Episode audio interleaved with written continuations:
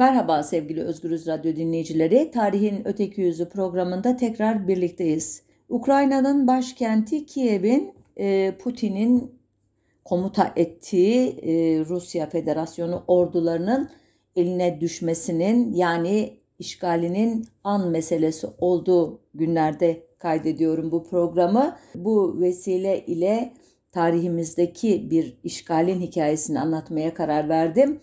Bu hikaye İstanbul'un işgali. Ee, İstanbul iki kez işgal edildi aslında. Biri 30 Ekim 1918 tarihli Mondros mütarekesinden sonraki fiili işgaliydi. Diğeri ise 16 Mart 1920 tarihindeki resmi işgali.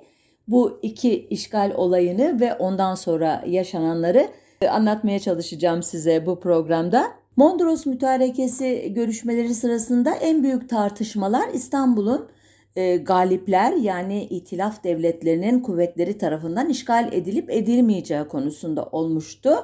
Sonunda Osmanlı hükümetinin temsilcilerine ki e, ekibin başında Rauf Orbay vardı. Onlara Amiral Kaltrov öncülüğündeki itilaf kuvvetleri heyeti bir güvence verdi. İstanbul'da güvenlik ve düzen kontrol edilebildiği sürece Osmanlı Devleti tarafından işgal olmayacağı konusundaki bir sözdü bu. 7 Kasım 1919'da e, İtilaf Kuvvetleri adına İstanbul'a gelen iki İngiliz subayının görevi de e, Harbiye ve Bahriye Nezaretleri katında irtibat subaylığı yapmak olarak tanımlanmıştı. Ertesi günde bazı askerler geldi. Bunlar ilk Fransız e, heyeti idi. Bu iki grubun gelişi de sessiz olmuştu. Yani anlaşmayı ihlal eden herhangi bir şey olmadığı konusunda mağlup tarafın bir şüphesi yoktu en azından.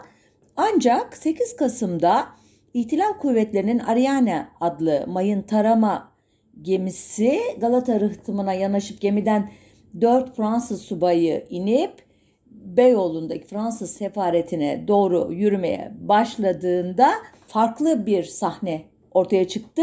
Özellikle şehrin e, Levanten ahalisi muhtemelen gayrimüslim ahalisi ellerinde İtalyan, Fransız, İngiliz ve Yunan bayraklarıyla bu heyeti geçeceği yollar üzerine toplanmışlardı ve yaşasın Fransa, yaşasın hürriyet nidalarıyla bu ekibi e, alkışlıyorlardı.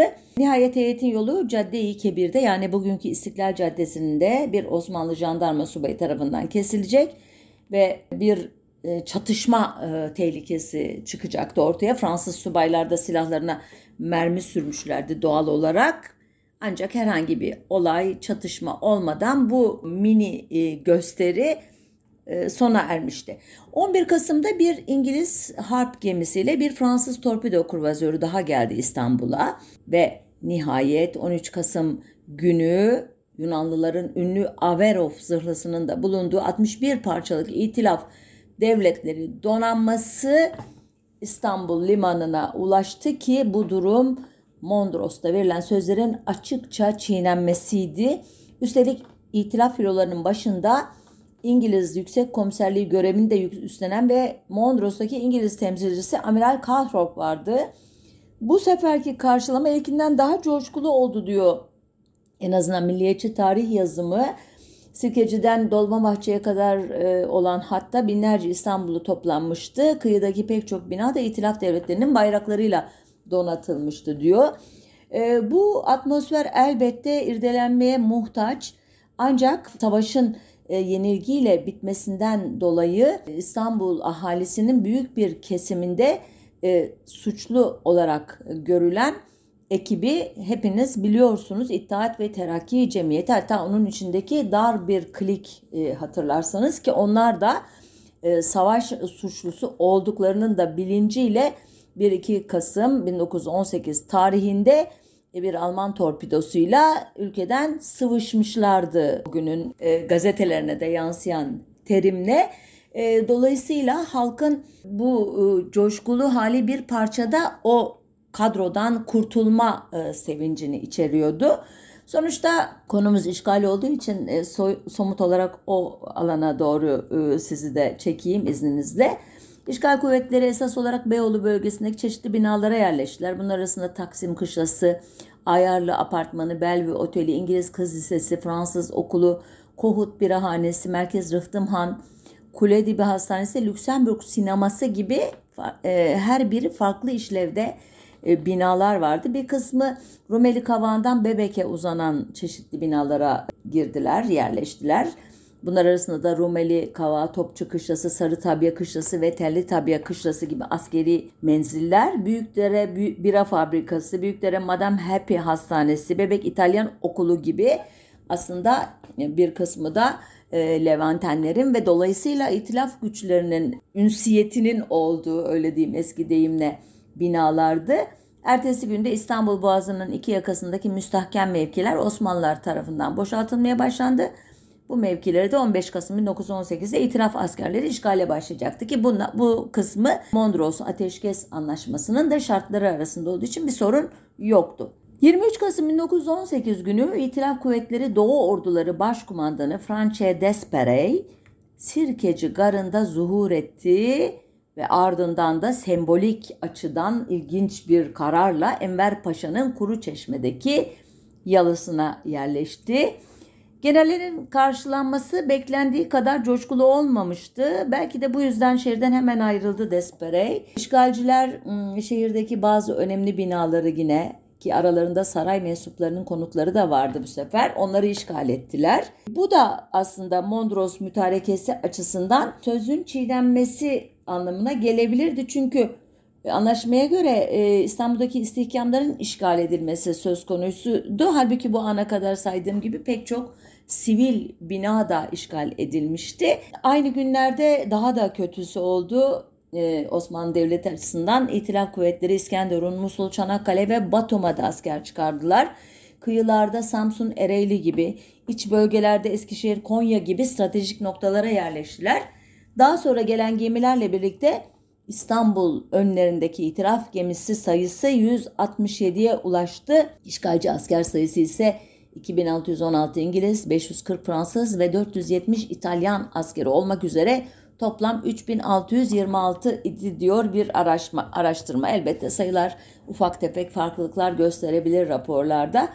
E, malum günümüzde bile çok e, hassas e, sayılara ulaşmakta zorluk çekiyoruz. 8 Aralık'ta İşgal kuvvetleri İstanbul'da askeri bir yönetim kuruyorlar. Böylece saray ve meclise rağmen şehrin yönetimi fiilen işgalcilere geçiyor. Ardından işler bir anlamda tırnak içinde yoluna giriyor. Dikkat ettiyseniz şu ana kadar şehir halkından herhangi bir direniş veya e, protesto e, eylemi olmadığı gibi İşgal kuvvetleri de halka yönelik veya yöneticilere yönelik askeri veya sivil erkana yönelik herhangi bir aşağılamada bulunmuyorlar. Sembolik aşağılamalar olmakla birlikte ki Averov bunlardan en önemlisi onu belirtmiştim biraz önce. Ancak 8 e, Şubat'ta General Franche Desperey yeniden geliyor İstanbul'a bu sefer bu gelişi daha sembolik e, açıdan daha çok ne diyelim habere konu oluyor. Heyecan yaratıyor. Çünkü e, general iki askerin yularını tuttuğu bir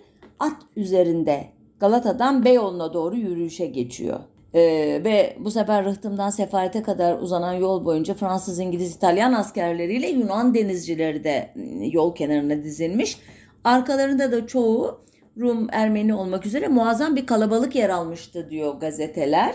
Ancak ertesi günkü Osmanlı gazetelerinde olay çok da böyle yıllar sonra e, bu konu üzerine yapılacak yayınlardaki e, gibi köpürtülerek değil e, hatta bazen biraz da alaya alınarak ele alınmış olduğunu görüyoruz. Örneğin Muvakkit gazetesi muhteşem bir alay diyerek överken Ceride-i Havadis Es Süvar yani ata binmiş olan generalin e, Enver Paşa'nın Kurçeşme'deki sahilhanesinde kalacağını söylemekle yetiniyor. Yeni Gün gazetesinde olay çok geniş anlatılmakla birlikte üzüntü veya öfke ifadeleri yok ki bu konudaki daha ilginç ayrıntıları e, Toplumsal Tarih Dergisi'nin Eylül 2015 tarihli ve 261 sayılı e, yazısından aktaracağım. İstanbul'un Beyaz Atlı Fatihi diye hatta kapağı da çıkmış bir e, yazı bu. Gerçekten e, çok ilginç gözlemleri var Ethem Eldem hocamın. Şöyle diyor örneğin Yeni Gün gazetesindeki haberinde dikkatini çeken bir husus hakkında ki burayı lütfen dikkatli dinleyin. Çünkü hakikaten üzerinde durulması gereken bir konu bu. Henüz ben de açıkçası incelemiş değilim yeterince. Okuyorum Etemel'demi. Kucaklaşan generaller ve amiraller, sefarette ziyafet, Fransız generale saygı ve tebriklerini sunmaya gelen muhtelif temsilciler. Merak uyandıran tek bir ayrıntıya dikkat çekelim. Fransız sarayına Franche Despere'yi selamlamaya gidenlerin arasında hükümeti temsilen gelen iki paşa general tarafından kabul edilip kendisiyle görüşülmüştü. Bu paşalardan biri Hilmi, diğeri ise Mustafa Kemal adını taşıyordu. Acaba bu sonuncusunun geleceğin Atatürk'ü olması mümkün müdür? O dönemde bu adı taşıyan başka paşa bulunmamasından hareketle bunun kuvvetle muhtemel olduğunu düşünmek gerekiyorsa da Atatürk hakkında yazılmış biyografik ve kronolojik eserlerde bu ayrıntıya rastlanmamaktadır. Gerçi şunu da kabul etmek gerekir ki Atatürk'e biçilen tarihi kimlik ve rol içinde işgal kuvvetleri başkomutanını hükümet adına karşılamak gibi bir görev epeyce sırıtacağından bu olayın eğer olmuşsa bile bu tür eserlerde yer almamasına belki de şaşırmamak gerekir. Aynı tarihli Yeni Gazete'de ise isim Mustafa Kamil şeklinde verildiğinden de bir şüphe uyanıyorsa da o tarihlerde bu isimde de herhangi bir paşa bulunmadığından bunun bir dizgi hatası olduğu akla gelmektedir. Her neyse diyor Etemel'den uzmanlığımın olduğu kadar ilgi alanımın da dışında kalan ve Atatürk'ün çok ayrıntılı şekilde incelenmiş olan kariyerinde gayet ufak bir ayrıntı niteliğindeki bu olayı, bu noktayı işin meraklılarına ve uzmanlarına havale etmek daha doğru olacaktır. Ben de ilk okuduğumda gerçekten çok ilginç bulmuştum bu ismi. Yani hem Yeni Gün Gazetesi'nde hem Yeni Gazete'de birinde Mustafa Kemal, diğerinde Mustafa Kamil şeklinde adı verilen bu subay acaba geleceğin e, Mustafa Kemal Paşası, Mustafa Kemal Atatürk'ü olabilir mi? Eğer öyle ise hangi bağlam içerisinde bu ziyareti yaptı? Nasıl böyle bir görevi kabul etti? Ve daha da önemlisi elbette resmi tarihçiler bu ayrıntıyı nasıl büyük bir beceriyle dikkatimizden kaçırdı meselesi hakikaten öteki tarihçilik açısından heyecan uyandırıcı bir soru. Ancak buraya takılmayıp devam ediyoruz. Gelelim bu programın başlığına da yansıttığım konuya. Atın renginin ne olduğu meselesine. O günlerde e, yabancı basında atın rengini hatta bazen ata bile değinilmediği daha önemlisi o güne dair fotoğraflarda atın renginin koyu donlu yani doru veya kahverengi olduğu açıkça görüldüğü halde hatta 9 Şubat tarihli Yeni Gün gazetesinde general doru renkli bir ata bindi diye yazdığı halde atın rengi Türk resmi tarih yazımına beyaz at olarak geçmiş. Bu gerçekten çok ilginç bir hikaye. Etemeldemin tespitine göre adını andığım makalesinden aktarıyorum. Atın rengini beyaz olarak imleyen ilk anlatı İsmail Hakkı Danışment'in İzahlı Osmanlı Tarihi Kronolojisi adlı eserindeki şu satırlarmış. Okuyorum. Sonradan Maraşalliğe terfi eden, terfi eden bu cakacı ve fiyakacı Fransız generali 23 Teşri Nisani 1918 18 Saf 1337 tarihli cumartesi günü İstanbul'a gelmiş Sonra çekip gitmiş ve ondan sonra tekrar gelip eski Roma kumandanlarını andıran gülünç bir zafer alayı tertip ettirerek fetihsiz bir fatih edasıyla İstanbul'a girmekten utanmamıştır. Bu soytarıcı alayda beyaz bir ata binen komik Fransız generali eski Roma usulünce dizginlerini iki askere tutturup etrafında hayasızca bağırışan Rum, Ermeni ve Yahudi döküntülerini selamlarken ne kadar maskara olduğunun farkında bile olmayarak Fransız sefarethanesine gitmiştir. Eldem'e göre bu anlatıdaki unsurlar yani beyaz at, Roma'ya öykünme, işgalcileri coşkuyla karşılayan gayrimüslimler ufak tefek ama hepsi de hikayeyi daha da sevimsizleştiren değişikliklerle 1950-2011 arasında yayımlanan işgal hakkındaki 60'a yakın kaynakta tekrarlanmış. Ki bu kaynakların yazarları arasında sıkı durun sayacağım isimleri hepiniz şu veya bu nedenle duymuş olduğunuzu tahmin ediyorum. Ne kadar ünlü olduklarını bildiğinizi tahmin ediyorum. Ama ben de bu konuda uyarmış olayım sizi. Okuyorum. Lord Patrick Kinross, Bernard Lewis, Geoffrey Lewis, Paul Dumont, Carter Finley, Stefanos Yerasimos, Andrew Mango, Stanford Shaw, Hans Lukas Kieser gibi Ethem'in de vurguladığı gibi titizlikleriyle tanınan batılı araştırmacılar da var. Ama elbette esas olarak öz ve öz yerli milli milliyetçi mukaddesatçı tahrifçilerimiz var ki İsmail Hakkı Danışmend'in anlatısında olmayıp da diğerlerinde sıkça karşılaşılan diğer husus da bu atın bir Rum veya Rum cemaatin Rum'un olması veya Rum cemaatinin hediyesi olması. Yine Eldem'in aktardığına göre olayın tanıklarından Mabeyinci Lütfi Simavi Bey'in 1924 yılında yayımlanan hatıratında atın rengine dair bir ifade yokken kitabın 1970 tarihli basımına beyaz ata binerek ifadesi eklenmiş. Yine 1924 basımında hiç olmayan başta Rumlar olmak üzere Beyoğlu'nda kendisini çılgınca alkışlayan halk yollara çiçekler serpiyor.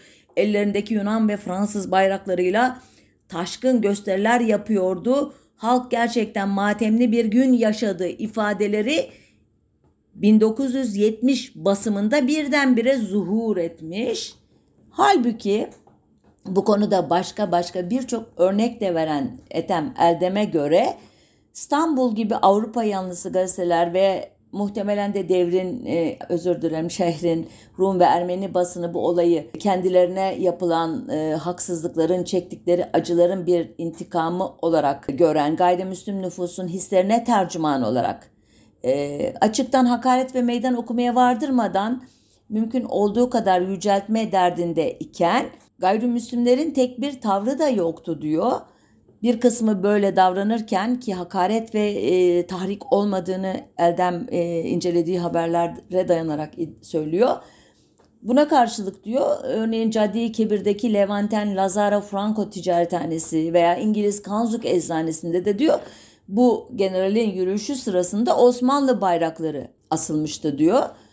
Daha birçok şey anlatıyor elbette ama esas olarak bizim konumuz resmi işgalle bağlamak olduğu için bu gayri resmi işgali onları sizin okumalarınıza bırakıyorum. Sosyal medyada ya da internette bu yazının e, pdf e, halindeki nüshasını rahatlıkla bulabilirsiniz. Edem Heldem adıyla ararsanız. E, hocam şöyle e, tanımlıyor o zamanki e, bu ana kadar anlattığım olayları e, şöyle niteliyor.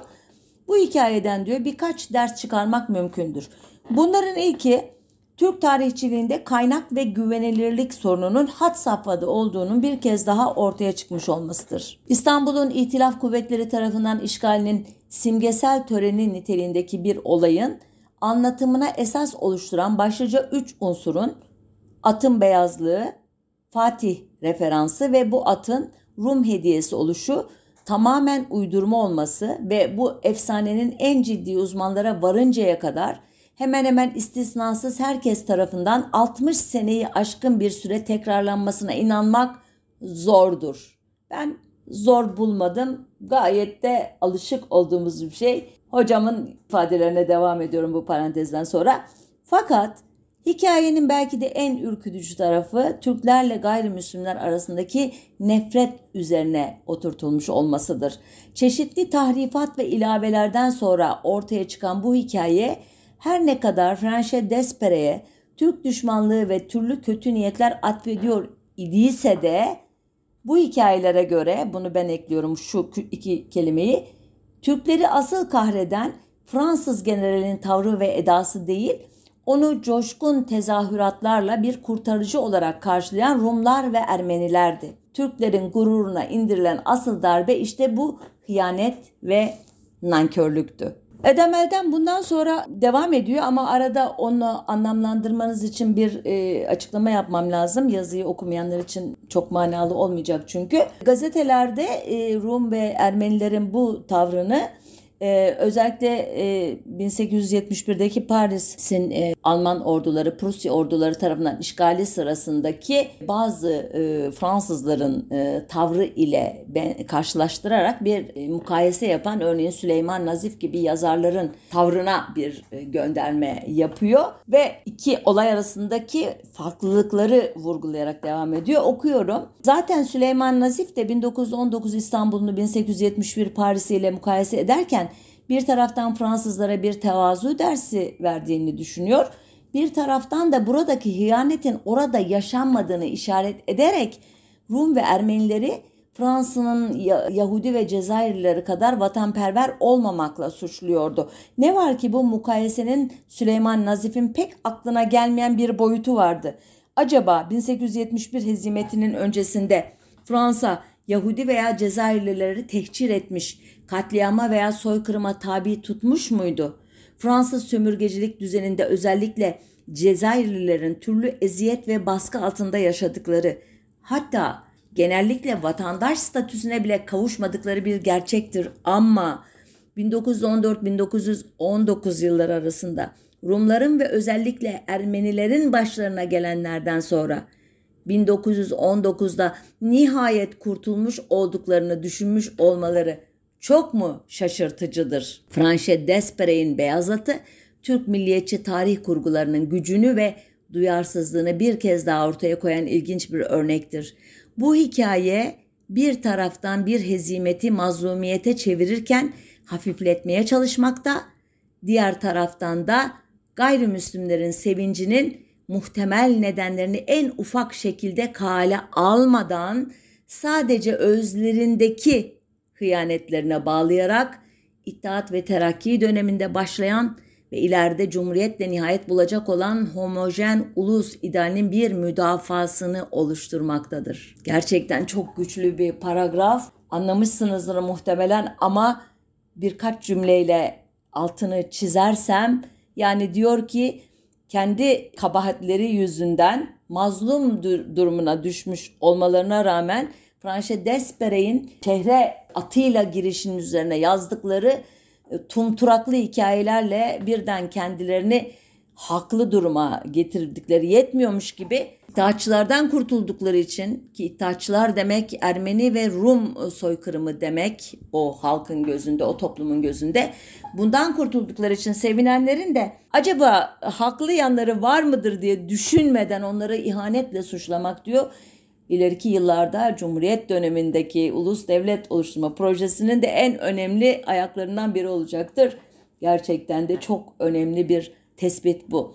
Gelelim İstanbul'un resmi işgaline. Buraya kadar anlattığım fiili işgaliydi, gayri resmi işgaliydi ama dikkat ederseniz herhangi bir kan dökme, zorbalık, e, işte e, yıkım bugün e, Ukrayna'da yaşandığı gibi şey, bombalama, mimari ya da başka tür değerlerin tarihe gömülmesi gibi şeyler yok. Sadece e, şekli bir e, işgal var. Varoluşlarını görüyoruz. İşte atlı askeriyle özür dilerim atıyla giren bir generalle sembolize olduğu gibi bu kadar. Gelelim resmi işgale. İkinci kez söylüyorum galiba bunu pardon. Fransızların özellikle e, Maraş bölgesindeki direnişler üzerine savaştan çekilmesi konusunda iç kamuoyunda da başlayan baskılar üzerine itilaf devletleri Fransız ne diyelim ortaklarını da bir anlamda gözeterek 4 Mart 1920'de İstanbul'u resmen işgal etme kararı aldılar. Ee, bu kararlarını hemen saraya da bildirdiler. Bütün güçlerini İstanbul'a çeken İngilizler 9 Mart'ta Türk Ocağı'nı, Harbiye Nezaretinin itfaiye dairesini, 14 Mart'ta ise Telgrafhane'yi işgal ettiler. Bakırköy'den Kadıköy'e kadar tüm İstanbul Limanı İtilaf Donanması tarafından ablukaya alındı ve nihayet 16 Mart 1920'de Şehzade başında 10. Kafkas Tümeni karargahında silah arama bahanesiyle giren İngiliz askerlerine karşı koyan Türk askerlerine, Osmanlı askerlerine ateş açıldı ki işgal tarihindeki tek direniş bu idi neredeyse. Ee, aynı gün Bahçekapı'da bir İngiliz zırhlısının toplarının üzerine çevrildiği Harbiye nezareti basıldı. Harbiye eski Nazırı Cemal Paşa'nın tutuklanmasıyla da işgal resmi nitelik kazandı. Meclis Başkanı Celalettin Arif Bey'in silah kullanılmaması emri üzerine İngilizler Meclisi Mebusan'ı sorunsuz teslim aldılar. Ardından Meclisi Mebusan feshedildi ve bir grup siyasi ve gazeteci Malta'ya sürüldü ki bu Malta süreci daha önce başlamıştı. Biraz sonra daha ayrıntılı anlatacağım bunu. Bu son sürgünlerle birlikte Malta'da bulunanların sayısı 119'a ulaşmıştı. İşte bu gün 16 Mart 1920'de e, tarih yazımına İstanbul'un resmen işgali olarak geçti. Bu tarihten sonra Ankara'da e, konuşlanmış olan e, Kemalist hareket e, Mustafa Kemal'in önderliğindeki sivil siyasi boyutu olan diplomatik boyutu olan askeri boyutu olan o e, hareket ana yolunu farklı bir şekilde çizdi. Bundan sonra olanlar bir başka programın konusu. Biz e, işgal arkasından İstanbul'da yaşananlara bakacağız şimdi. Malta Akdeniz'de bir ada 11. yüzyıldan itibaren e, Senjan şövalyelerinin e, denetiminde bir yer. 1565'e kadar bu statülerini e, koruyor şövalyeler. Bu tarihte Kanuni Sultan Süleyman Malta'yı kuşattıysa da 4 ay süren kuşatmadan e, Malta şövalyeleri e, galip ayrılıyorlar ki elbette Avrupa'dan Sicilya üzerinden gelen yardımlar sayesinde. Yani Osmanlı burayı egemenliği altına alamıyor ilginç bir şekilde. 1798'de adaya gelen Napolyon kuvvetleri başta iyi karşılanıyorlar ama Fransız e, ihtilalinin devrimci fikirlerini sevmiyor adalılar. Eylül 1800 yılında Malta'yı tırnak içinde özgürlüğüne kavuşturmaya gelen Britanya kuvvetlerinin egemenliği başlıyor tarihten sonra. İşte bu ada Osmanlı Devleti'nin savaş suçluları, tehcir suçluları için itilaf devletlerinin bir hapishane olarak gördüğü veya değerlendirmeye karar verdiği yer. Malta'ya götürülen e, tutuklular e, fiziki koşulları son derece elverişsiz olan Salvador Kalesi ve Verdala Barak kışlasına konuyorlar önce. Malta sürgünleri geriye çok az hatırat bırakmışlar ama bırakanlardan öğrendiğimize göre aslında Malta'daki hayatları hiç de öyle e, ne diyelim acılı, ızdıraplı, işkenceli falan değil.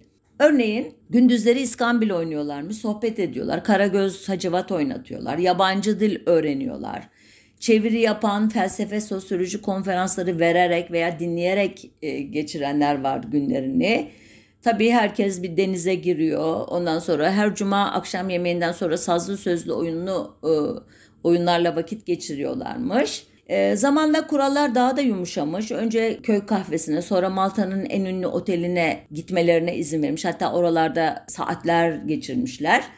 E, daha özel koşullarda yaşayanlar da varmış. Örneğin Hüseyin Cahit Bey'in e, bakımı ve yol masrafları kendisine ait olmak üzere ailesini Malta'ya getirmelerine izin verilmiş ki Hüseyin Cahit Bey İttihat Terakki'nin Tanin gazetesinin yöneticisi, başyazarı bu açıdan İtilaf Kuvvetleri tarafından savaş suçları açısından birinci derecede fail görülenlerden biri. Ona dahi böyle bir tolerans göstermişler.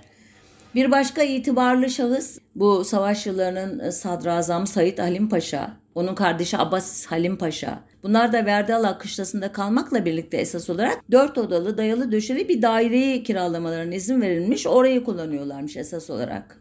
Yani e, resmi ikametgahları Verdala ama asıl ikametgahları kendi daireleriymiş. Özel bir ahçıları varmış. E, Maltalı iki hizmetçileri varmış. Bir başka şahıs iltimaslı olan, sağlık durumu kötü olan eski Me- Meclis Mebusan Reisi Hacı Adil Bey.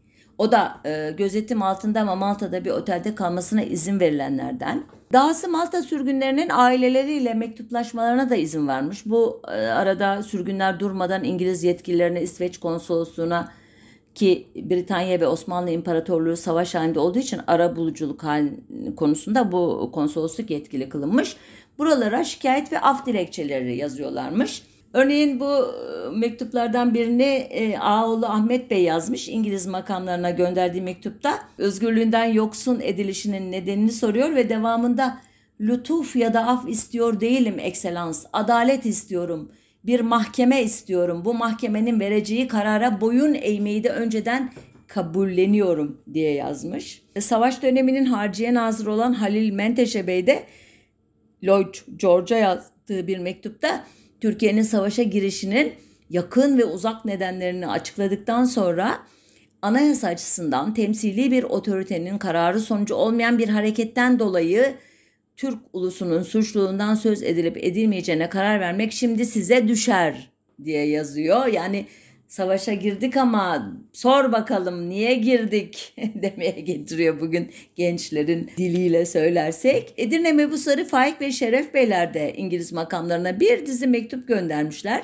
Onlardan bir cevap alamayınca bu sefer Türkiye'de Kutul Amare'nin e, ne diyelim e, sorumlusu komutanı olarak savaş tutsağı olan ve Türkiye'de e, bir süre kalacak olan bir gün Kutul Amari'yi anlatırken daha uzun anlatırım bu şahsı. General Towsend'e yazdıkları mektupta tutsak oldukları günlerde Heybeli Adanın en güzel köşelerinden birinde kalan ve arzu ettiğinde şehre gidebildiğini hatırlatıyor Rose Towsend'e.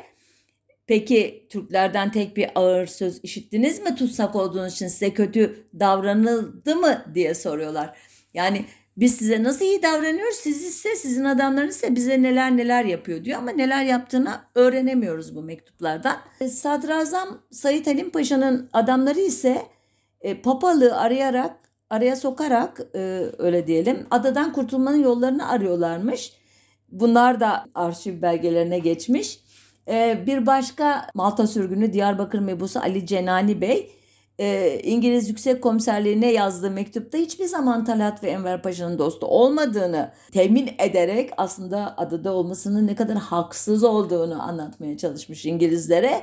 Daha da ilginci bir başka Diyarbakır mebusu Süleyman Nazif de İngilizlerden medet uman şiirler kaleme alıyormuş. Sonuçta bu e, atmosferde e, sürgünlük sürer iken e, bu adını andığım şahıslara İtilaf kuvvetleri ta Mart'tan Ağustos'a kadar Malta'ya sevkiyatı sürdürmüşler. O sırada İstanbul'da Divanı Harbi örfi yargılamaları da sürüyor. Savaş ve özellikle 1915 Ermeni tehciri suçlularına yönelik. Bu yargılamalardan birinde idam cezası alan e, Urfa Mutasarrıfı Nusret Bey'in 5 Ağustos 1919'da idam edilmesi üzerine özür dilerim 20'de idam edilmesi üzerine mahkemenin e, Mustafa Kemal için gıyabında idam cezası vermesi birden bire İstanbul ile Ankara arasındaki ilişkilerin sertleşmesine neden oluyor. Aslında o tarihe kadar milli mücadele kadroları için e, verilen idam cezalarının sayısı yüze ulaşmış ama Urfa mutasarrıfının idam edilmesi birdenbire Ankara'da kaşların havaya kalkmasına neden oluyor. Çünkü artık kuvveden fiile geçmeye başlıyor bu mahkeme kararları. Bizim için de olabilir diyorlar eğer e, tahkimatı iyi yapmazsak. Bu atmosferde 10 Ağustos 1920 tarihinde Osmanlı İmparatorluğu için ölüm fermanı anlamına gelen Sevr Barış Anlaşması'nın imzalanması e, gerçekleşiyor. Bu e, Sevr'in içindeki bu barış sözcüğü benim eklemem değil, anlaşmanın resmi adı bu. Hep de bir ironi örneği olarak tekrarlarım. Hakikaten Sevr Anlaşması Osmanlı Devleti ve onun hakim unsurlar için bir ölüm fermanı. Buna karşılık e, Ermeni, Rum, e, Yahudi gibi e, veya diğer gayrimüslim azınlıklar için kendi kaderini tayin etme hakkını içeren bazı maddelerinden dolayı da aslında iyi bir anlaşma. Yani tarihe nereden baktığınızla ilgili bu barış sözcüğüne yükleyeceğiniz anlam e, resmi tarihi için elbette Sevr bir ihanet belgesi, idam fermanı. Bu anlaşmanın imzalanması üzerine dediğim gibi ölüm fermanı hissiyatı Ankara'da toplanmış olan eski iddiatçıların, eski tehcir suçlarının, eski savaş suçlularının korkusuna neden oluyor ve bunun üzerine İstanbul hükümetince kurulan Divan-ı Harbi Örfi'yi tanımadığını e, hatta lağvettiğini ilan ediyor Ankara hükümeti. Mustafa Kemal 12 e, Ağustos'ta tehcir suçlamasıyla vatan evlatları idam edilecek olursa İngiliz yarbayı Rawlinson'u ve diğer İngiliz savaş esirlerini asacağını da açıklıyor. Rawlinson kimdir derseniz bu Doğu Anadolu ve Kafkaslar'da mütarekenin uygulanmasıyla görevli olarak Erzurum'da iken Malta'dakilere karşı rehin olarak bizzat Kazım Karabekir tarafından daha Ocak ayında tutuklanan bir İngiliz askeri. Tehditler yerini bulmuş olmalı ki Malta'ya sürgünler tek tük de olsa devam ediyor bu tarihten sonra ama İstanbul'daki Divanı Harbi Örfi'de yeni bir idam kararı verilmiyor. 17 Ekim 1920'de ise 2. Damat Ferit Paşa hükümetinin istifası ve yerine Tevfik Paşa'nın atanmasıyla İngilizlerin eli biraz daha zayıflıyor ve Malta'ya en son 20 Kasım'da iki kişi gönderilebiliyor. Böylece Malta'daki sürgün sayısı 144'e ulaşıyor. Ee, bu sayı e, da tartışılabilir çünkü gidenler oraya e, peyderpey gittiği için ve bu e, listeler tam sağlıklı olarak da günümüze ulaşmadığı için ve arada kaçanlar, gidenler, işte e, sıvışanlar olduğu için yani ufak tefek farklılıklar olabilir. Onu lütfen e, bağışlayın şimdiden.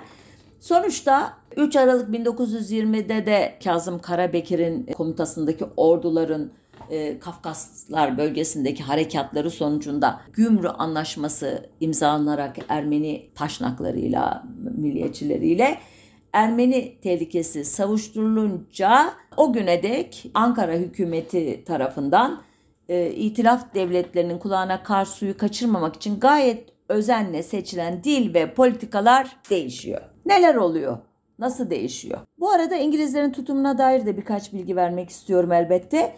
İngilizler 144'ü ellerinde ama bir kısmı da henüz tutuklanmamış, kaçmış, göçmüş olan fakat e, arşiv belgelerine e, not düştükleri isimlerden oluşan 240 kişilik bir savaş suçlusu, tehcir suçlusu listesi hazırlamışlar ama bir türlü yargılamaya başlayamıyorlar. Bu ileride resmi tarihçilerimizin bizim e, İngilizlerin dağlarının nasıl temelsiz olduğunu anlatmak için dayanak olarak kullanılacak. E, bunun nedenlerini biraz sonra açacağım. İngilizler dahası bu kişileri yargılasalar bile e, cezaları yerine getirmelerinin mümkün olmadığını da kavramış durumdalar o sırada. E, bunun e, çeşitli nedenleri var tespitime göre. Öncelikle İttihat ve Terakki Cemiyeti 1915'te e, Ermeni tehcirini sonra Kırım'a dönecek sonra soykırım diye nitelenilebilecek olan bu korkunç yer değiştirmeyi gerçekleştirirken hem geniş halk kesimlerini hem de Osmanlı Devleti'nin siyasi, idari ve askeri kadrolarının büyük bir kısmını suça karıştırmıştı.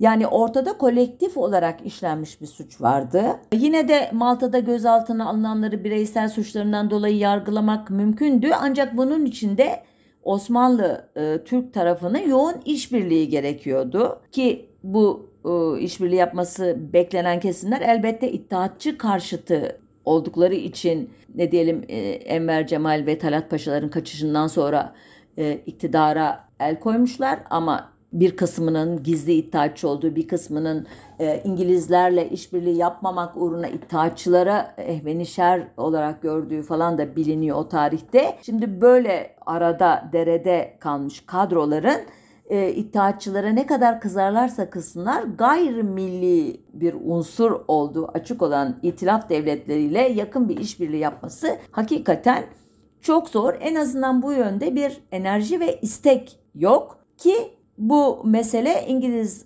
arşivlerine de yansımış. Temmuz 1920 tarihinde İstanbul'da yüksek komiserlikte görevli olan memur Harry Lamb suç kanıtı belge bulmanın önündeki zorlukları şöyle özetlemiş raporunda. 1. Merkezi hükümet veya valilik yetkilileri tarafından bu konuda çıkarılan emir veya talimatlarla ilgili herhangi bir Türk dokümanı sağlamak imkansız. 2. Müttekip, müttefik hükümetlerin katliam zanlılarının yargılanmasına katılmakta duraksadıkları görülüyor. 3. Orta Doğu'daki yetkililerin yetkililer tam bir kayıtsızlık içinde. 4. Vilayetlerde yetişkin erkek Ermeni nüfusun büyük bir kısmı ve neredeyse bütün entelektüeller katledilmiş durumda. 5. Ortaya çıkıp kanıt sunabilecek kişiler, kişilerin cezalandırılmasını incelemek için gerekli kamu güvenliği yok ve müttefikler bu konuda çok güven vermiyorlar yerel unsurlara ve son olarak da diyor Malta'daki tutukların sonunda salı verileceğine dair belirtiler. Bütün bu faktörler diyor subay bizim bir yargılama yapmamızın önünde engel olarak duruyor Ki bu tarihten sonra İngilizler e, son bir hamle ile Amerika Birleşik Devletleri'ne başvuruyorlar. Belki onların ellerinde önemli arşiv belgeleri vardır diye. Ancak oradan da olumsuz yanıt geliyor. Çünkü Amerikalıların da Kemalist güçlerle çatışmaya pek niyeti yok. Ve sonuçta e, kanıt yokluğunun yanı sıra 10 Ağustos 1920 tarihli Sev Barış Anlaşması'nın da uygulamaya sokulmaması ki bu ayrı bir program konusu olacak önemli bir olay. E, Türk tarafına baskı yapma olanağını tamamen ortadan kaldırıyor. E, bu tarihten sonra pek çok şey oldu ama en önemlisi 6-10 Ocak 1921 günleri arasında resmi tarihe 1. İnönü Muharebesi adıyla geçen müsaademeler zinciri ki Yunanlıların ilerleyişi durduruluyor bu e, tarihte. İngilizler bir yandan Londra'da bir uzlaşma konferansı toplamaya girişiyorlar. Bir yandan da Malta'daki 64 e, tutukluyu ki e, yani bir liste yapmışlar aslında 144 kadar olduğunu söylemiştim daha önce hatırlarsanız. Bu grubu Kemalist güçlerin elinde bulunan 29 İngiliz esirle takas etmenin yollarını aramaya başlıyorlar. İngilizlerin öncülüğünde 21 Şubat 1921'de başlayan Londra konferansına aslında resmen İstanbul hükümeti davet edilmişti. Ama Ankara adına da hariciye vekili sıfatıyla Bekir Sami Kunduh gönderilmişti. Bekir Sami Bey arka planda İngilizlerle bir anlaşma yapıyor. E, bu anlaşmaya göre e, Malta'dan salı verilecek kişiler aynen Alman savaş suçlularının Leipzig'te yargılanması gibi Ankara'da yargılanacak.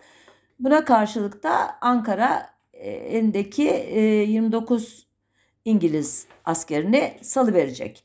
İngilizler anlaşma uyarınca 4 tutukluyu 29 Nisan'da salıyorlar. Bu kişiler kendi olanaklarıyla Sicilya'ya geçiyorlar. Ertesi gün 33 Türk tutuklu bir İngiliz gemisiyle İtalya'ya götürülüyor. Ardından 3 kişi de özel emirle salınıyor. Bunların bir kısmı Avrupa'da kalacak. 19'u Almanya ve Rusya üzerinden maceralı bir yolculukla Anadolu'ya gelecekler. Sıra İngiliz tutukların salı verilmesine gelince Ankara e, sözünü çiğniyor. Bekir Sami Bey'in yetkisiz olduğu halde Ankara'nın onayını almadan bu takas anlaşmasını imzaladığını ileri sürerek sal, salı vermekten vazgeçtiklerini e, ilan ediyorlar. Hatta onunla da yetinmeyip 8 Mayıs'ta Harciye Vekilliğinden e, aldıklarını duyuruyorlar Bekir Sami Bey'i. Böylece İngilizler muhatapsız kalıyor. 12 Mayıs'ta ise hikayesi başlı başına bir program konusu olacak.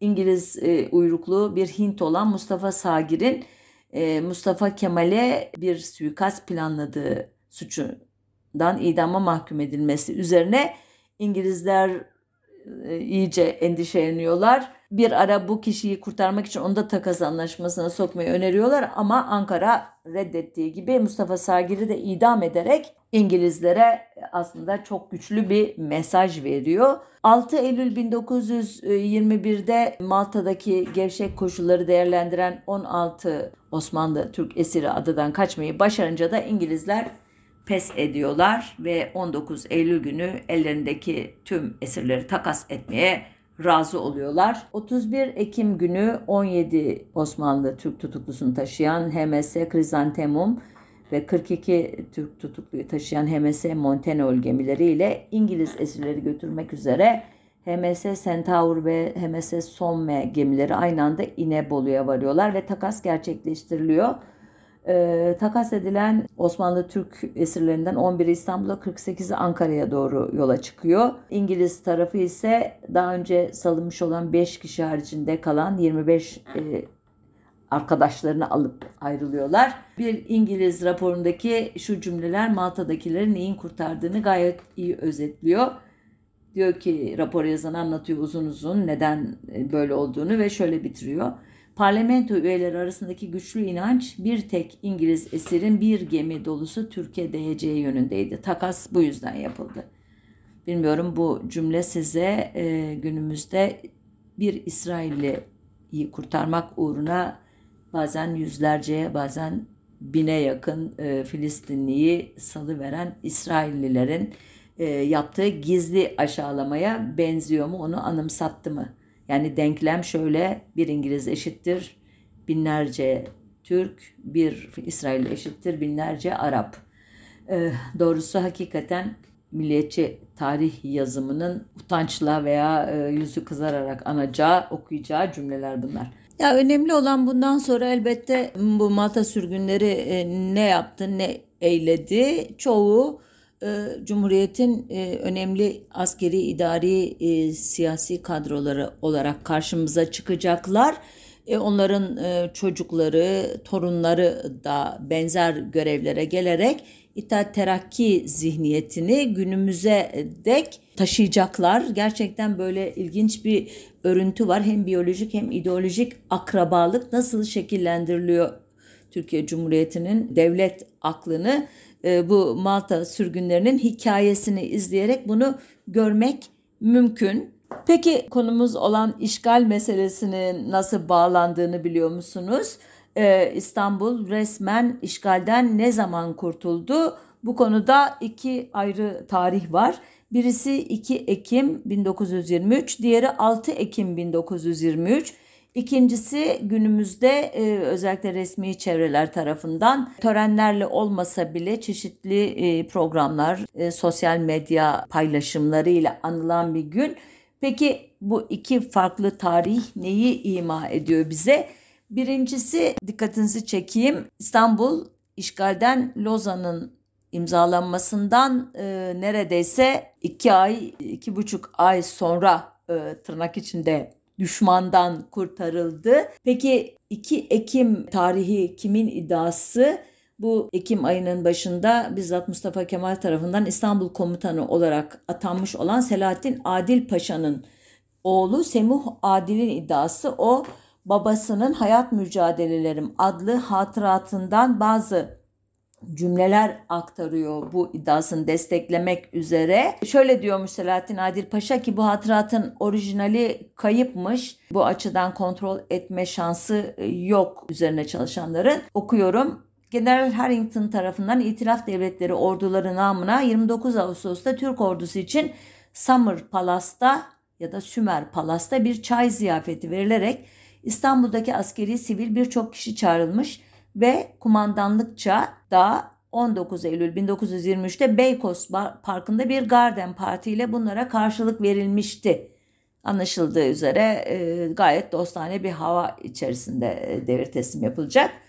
E, bundan sonra işte Paşa e, İzmit'ten gelecek Ankara ordularının e, İstanbul'a giriş hazırlıkları na dair bazı cümleler ediyor. İşgal kuvvetlerinin binaları teslim edişinin e, işte Eylül ayının sonuna kadar sürdüğünü söylüyor ve sonunda karargah heyetleri haricinde kalan kesimin büyük ölçüde ülkesine çeşitli yollarla döndüğünü anlatıyor ve nihayet 2 e, Ekim e, günü Tiraf Devletleri Mondros Mütarekesi hükümleri gereği el koydukları cephane ve savaş malzemesini Türk tarafına teslim ediyorlar. Buna dair bir belge imzalanıyor ve o gün yani 2 Ekim 1923 günü işgal kuvvetleri Selahattin Adil Paşa'ya göre şöyle terk ediyor İstanbul'u.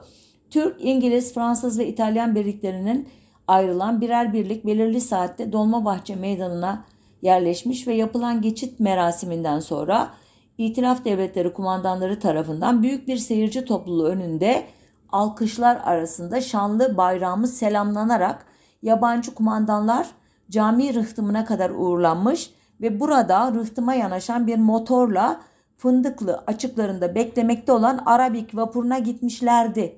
Bu surette de İstanbul'un işgaline kesinlikle son verilmişti. Peki niye bugünü değil de 6 Ekim'i biz e, İstanbul'un Kurtuluş Günü olarak anıyoruz derseniz o gün de elbette önemli bir olay olmuş. Şükrü Naili Paşa komutasındaki ordular artık düşmansızlaştırılmış olan İstanbul'a törenle bir anlamda girmişler. Ama 2 e, Ekim değil de 6 Ekim'in kutlanmasının esas nedenini Semuh Adil babasının ilerleyen yıllarda tek parti iktidarına CHP'ye yönelik muhalefetine bağlıyor diyor ki bu muhalefeti yüzünden onun adını tarihten silmek için diyor böyle yaptılar. Hem Çanakkale Savaşı'ndaki kahramanlıklarını hem de 2 Ekim 1923 günü onun komutasında İstanbul'un düşmandan teslim alındığını unutturmaya çalıştılar. Onun yerine Şükrü Naili Paşa'nın girdiği günü öne çıkarttılar diyor.